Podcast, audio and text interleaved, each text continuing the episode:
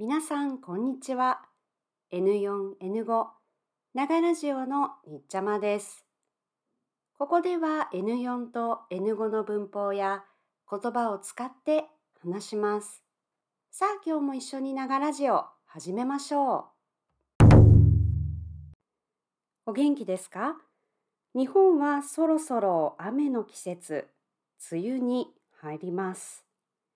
雨の日、外に出かけるのはちょっと大変ですね。私は今日久しぶりにフィリピンで一緒に働いていた友達とオンラインで話しました。いつも時間を忘れます。話すといつも元気になります。心と体の元気を大切にして自分のペースで頑張ろうと思うことができます。雨の日でも私の心は明るくなります。最近日本であるニュースについてたくさんの人がディスカッションしました。それは日本の小学校でニックネームを使ってはいけないというルールを作る学校が増えているというニュースです。ニックネームは日本語であだ名です。あなたもニックネーム、あだ名がありますか？ある小学校ではあだ名を使うといじめになるので使わない方がいいと考えているそうです。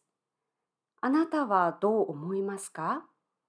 これについていろいろな意見がありました。例えば、あだ名はいいあだ名だけじゃないからやめた方がいいとか、あだ名を禁止にするのは意味がないです。人を嫌な気持ちにするあだ名を使わないことを教えたらいいでしょうという意見です。あなたはどう思いますか？さて、日本のあだ名にはどんなものがあるでしょうか？ちょっと調べてみました。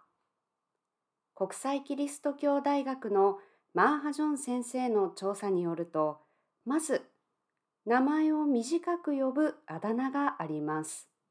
例えば、千尋さんならちーちゃん、トヨタさんならトヨなどです。それから名前を繰り返すあだ名です。例えば、京子さんはキョンキョン、田畑さんはタンタンなどです。また、小さいつを入れるあだ名もあります。山口さんはぐっさん、あきこさんはあっこなどです。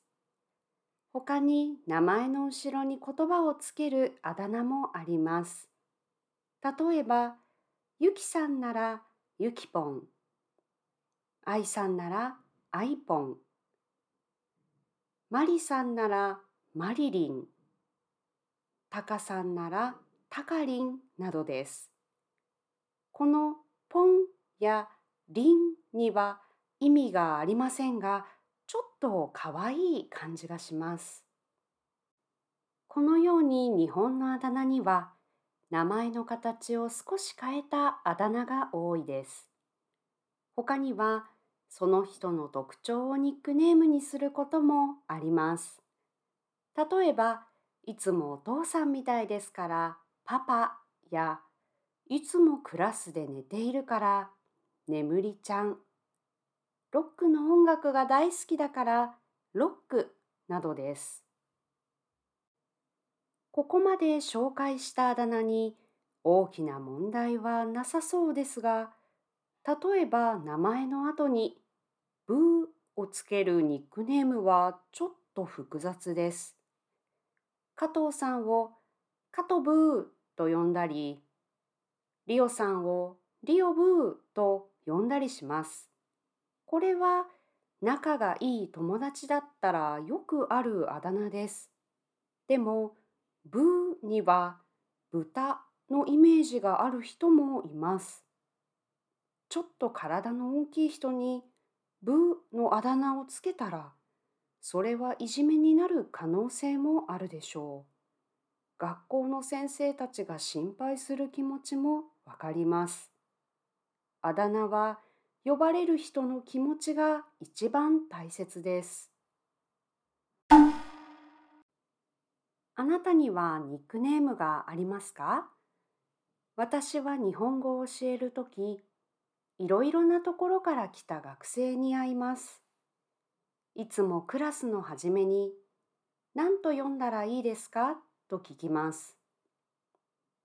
私の名前は長いですから、短い名前を呼んでくださいとか、この名前は好きじゃないので、こちらの名前で呼んでくださいとか、皆さんはいろいろリクエストをします。私は日本は名字、ファミリーネームにさんをつけるのが普通ですよ。ですから皆さん、そうしなければなりませんとは思いません。その人が好きな呼び方で呼ぶのが大事だと思っています。もちろんフォーマルな場面でさんをつけて呼ぶことも大切なので、それも考えながら名前を呼びます。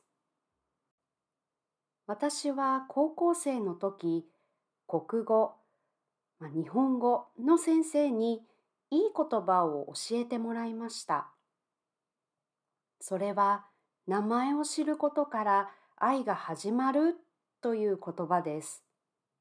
知らない花も名前を知ったら大切に思えます。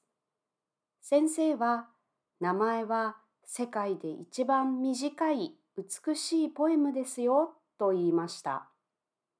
私は自己紹介をするとき、その人の名前を知るとき、いつもこの言葉を思い出します。あなたの名前は何ですか？どんなあだ名を持っていますか？さて今日は日本のあだ名についてお話ししました。今回の話で使った言葉は概要欄にあります。自分で勉強するとき使ってくださいね。それではまた素敵な一日を。